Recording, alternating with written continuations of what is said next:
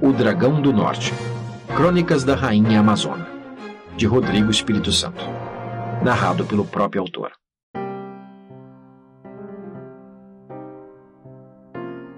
Capítulo 28 Lume andava sem rumo. Não havia sinais de Carlos ou Nebriniel. No começo, ela corria de um lado para o outro, gritava, chorava sem controle. Com o tempo, mergulhou num estado de desesperança. Percorreu a garganta da viúva em sua totalidade, diversas vezes. Vagou pelos restos mortais de Yosan. Um pântano de sangue e vísceras, cuja nascente era uma carcaça fumegante de monstro. Um pedaço da mandíbula jazia ao lado do cadáver de Kenji. A ponta de um dente partido jogada perto do corpo do escudeiro.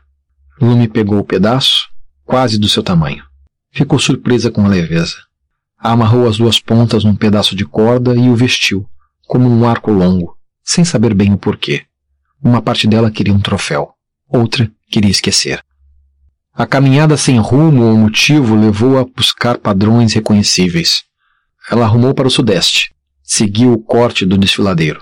Nem se deu conta, mas era o caminho que a levaria de volta a São Sebastião. Esse pensamento só cruzou sua mente ao avistar a coluna de fumaça que ainda emanava de sua aldeia. Voltou a correr. A praça central estava coberta de destroços e cadáveres. Algumas pessoas morreram asfixiadas pela fumaça. Outras foram consumidas pelas chamas. O teto da igreja não existia mais. No local onde Lume costumava montar sua barraca, uma carcaça de mula, uma perna faltando. Ouro Negro era outra tribo, outra espécie.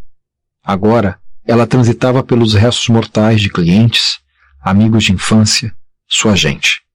Mas tudo o que conseguia sentir era uma sensação de impotência e fracasso. Todos a quem jurou proteger estavam mortos. Esse pensamento socou seu estômago. Pela primeira vez, ela havia considerado a morte de Carlos como um fato consumado. Lume correu até sua casa, driblando pequenos focos de incêndio e pilhas de destruição. Da sua casa, muito pouco sobrara. A parede da chaminé, a viga central, a parede onde ficava a janela do seu quarto permanecia de pé, solitária, sem a janela. Nenhum corpo, nenhum indício de presença de seu pai. Lume não quis considerar a hipótese de que nada haveria sobrado do velho, ou que ele já estivesse enterrado quando o fogo consumiu São Sebastião. Preferiu focar sua busca no padre. Apesar de relativamente jovem, Padre Antônio se mudara para São Sebastião depois de se aposentar do sacerdócio. Diziam que tinha sido uma aposentadoria compulsória para o excêntrico Padre do Anel, como era conhecido pelas línguas ferinas do vilarejo. Destino comum para homens santos de ideias independentes na Igreja do Santo Grau. Lume encontrou a porta aberta e a casa deserta. Boa parte da construção tinha resistido ao incêndio.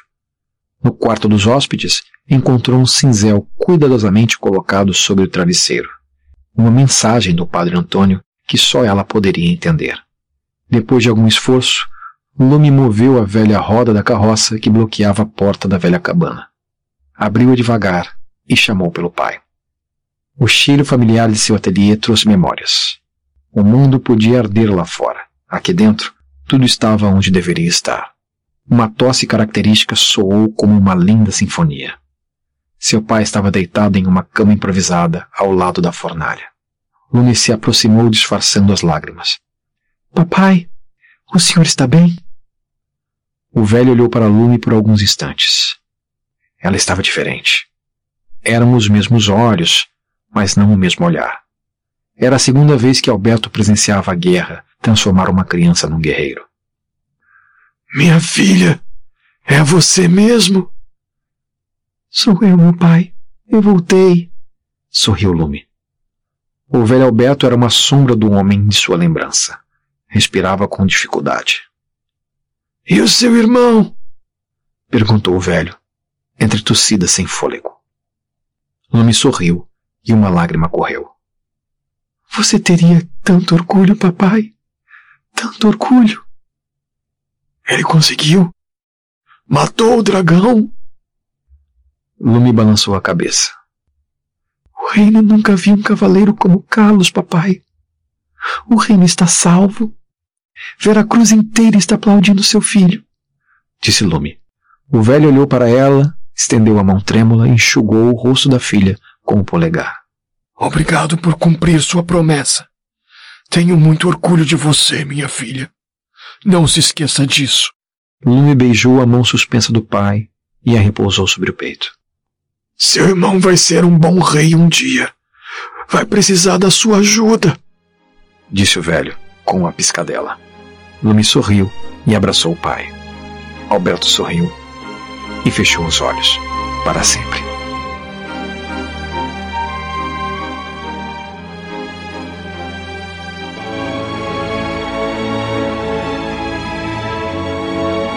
Capítulo 29 Epílogo Onde quer que você estivesse, saberia que Lume atravessou os portões de Veracruz. Ela chegou acompanhada por uma procissão de miseráveis lamuriosos, pranteando a falecida princesa. Os coraçados sentinelas abriram passagem. Os profissionais respeitáveis, os cidadãos de bem, os comerciantes, todos reagiram com horror. Um féretro de coraçados trouxe uma esquife transparente com a falecida princesa Glória, devidamente preparada para sua derradeira aparição pública. A seguir, uma guerreira anônima carregava o corpo de um velho negro nos braços e um dente de dragão nas costas. Essa foi a primeira imagem que o povo de Veracruz teve de sua salvadora. Para receber o cortejo, os portões dos Jardins Reais se abriram pela segunda vez naquele ano.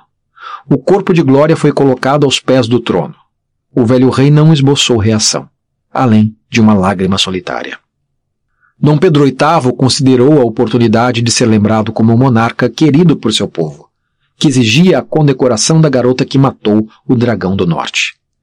Em um dos seus últimos atos, ungiu a filha do ferreiro como a primeira amazona de Veracruz.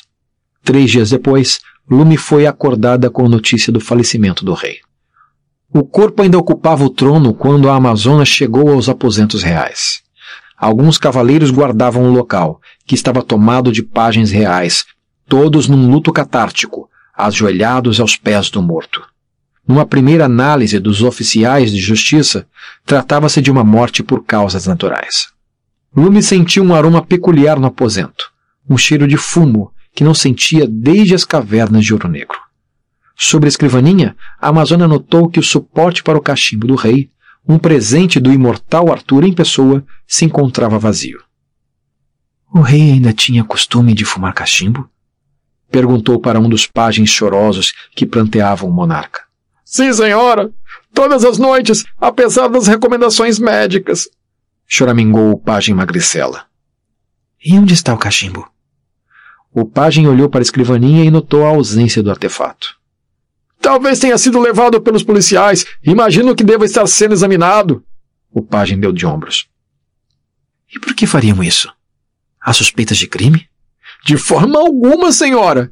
Ninguém seria capaz de fazer mal ao nosso amado monarca respondeu o jovem, balançando a cabeça vigorosamente. Então? continuou Lume. Então o quê? Então por que examinariam o cachimbo? insistiu, já um pouco impaciente. Eu não sei, senhora. Eu sou apenas um servo. Perdoe-me, senhora. Respondeu o pajem, antes de voltar ao choro carpideiro com seus colegas. Horas mais tarde, o cardeal Gonçalves reuniu os cavaleiros da Távola de Veracruz em caráter de urgência. Era preciso contextualizar os acontecimentos e garantir que as tradições da Igreja do Grau fossem respeitadas. Um discurso recorrente nos momentos de tensão política. Cavaleiros, começou o cardeal. E Amazona, continuou, corrigindo-se ao notar a presença de Lume. Nosso reino chora a perda do nosso amado mandatário. Dom Pedro VIII nos deixou e hoje senta ao lado direito de Deus, de onde olha por nós. É um momento de dor e pranto, mas também é um momento de honrar as tradições da Igreja do Santo Graal. O Tratado de Tordesilhas claramente estabelece que um reino deve ser reintegrado à Igreja em caso de trono vacante. Por isso, eu movo a moção de reintegração ao território arturiano, disparou Gonçalves.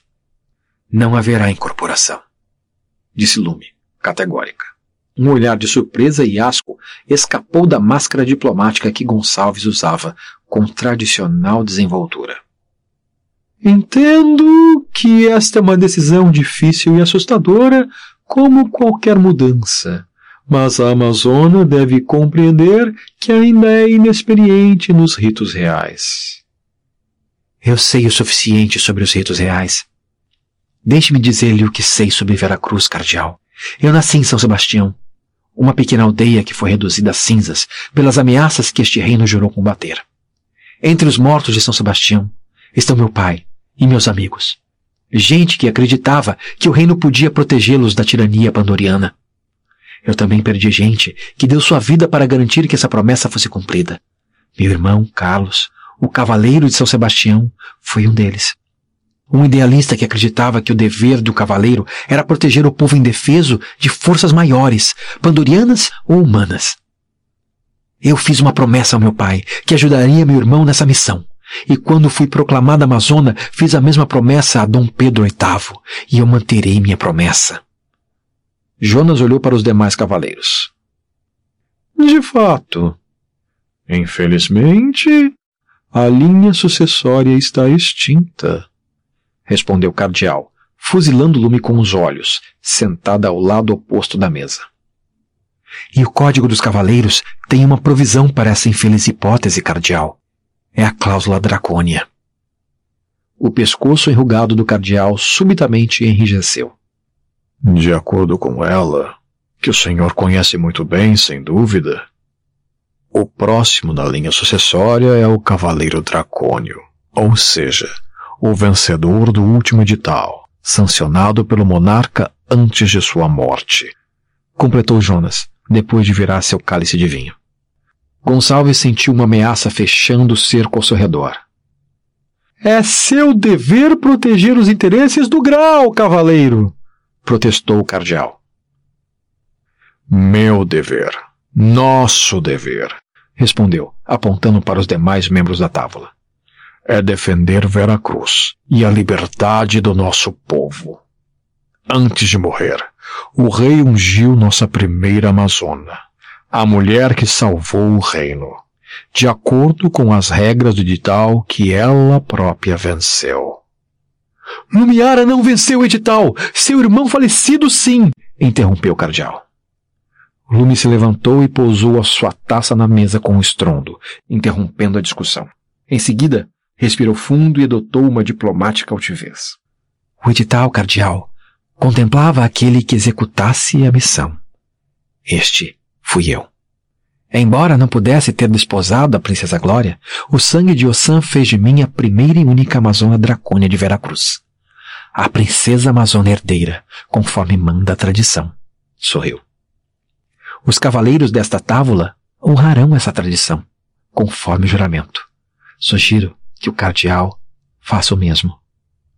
Os cavaleiros ergueram seus cálices, saudando a princesa amazona herdeira. Contrariado, Gonçalves fez o mesmo. E já que estamos adotando atitudes sensatas, cardeal, não me chame de Lumiara. Nunca. Sorriu a Amazona. Poucos dias depois do falecimento do rei, a população em peso conclamava a nova ocupante do trono, Lume, a rainha Amazona. Do parlatório do castelo, Lume foi saudada por um mar de súditos que aclamavam a ferreira que virou rainha. A nova rainha sentiu os joelhos tremerem, respirou fundo, sorriu e acenou para a multidão. Povo de Veracruz, hoje nosso reino é vitorioso. Uma vitória dolorosa que nos custou nossa princesa Glória e muitos amigos, parentes e compatriotas. Vilarejos inteiros pereceram diante da ameaça pandoriana. Eu perdi minha família. A nova rainha baixou a cabeça, não na garganta. Um homem sábio costumava me dizer: O fogo molda o ferro, não o ferreiro. Toda crise é uma oportunidade. Contra o dragão do norte, fomos salvos por uma força que costumamos desprezar. O que nos salvou foi o conhecimento das ciências naturais, a química, a física, as forças que regem o planeta pela nossa capacidade de aprender e reinventar quem somos. É hora de olhar para o futuro. Um futuro em que pandorianos nos temerão e nós não nos curvaremos diante das forças da escuridão. É hora de partir para o contra-ataque. É hora de ter orgulho dos nossos talentos e de nossa gente. Viva o povo de Veracruz! gritou Lume, levantando a espada real. O público urrou ensurdecedor. Aplausos e gritos. Lume pensou no irmão. Daria tudo para que ele estivesse ali, sendo ovacionado. Em seu primeiro ato como monarca de Veracruz, Lume ordenou que as cinzas de seu pai fossem espalhadas sobre os jasmins do Jardim Real. Seu período no trono ficou conhecido como o reinado nascido das chamas. Foi um tempo de descobertas, inovações e incríveis máquinas. As aventuras e conquistas dos cavaleiros da Rainha Amazona revolucionaram a guerra contra os Pandorianos e chegaram aos ouvidos de Arthur. E o Rei Imortal não gostou do que ouviu.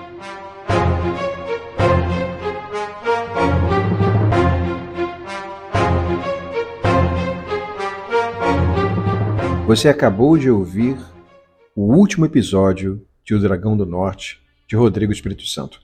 Obrigado pela sua audiência e lembre-se de conferir os outros títulos da Tosca Apresenta. O Sítio Sangrava, sobre uma versão terror do Sítio do Pica-Pau Amarelo, e em breve outras novidades e lançamentos que nós vamos disponibilizar para você num formato podcast imersivo aqui no Tosca Apresenta. Obrigado e até a próxima.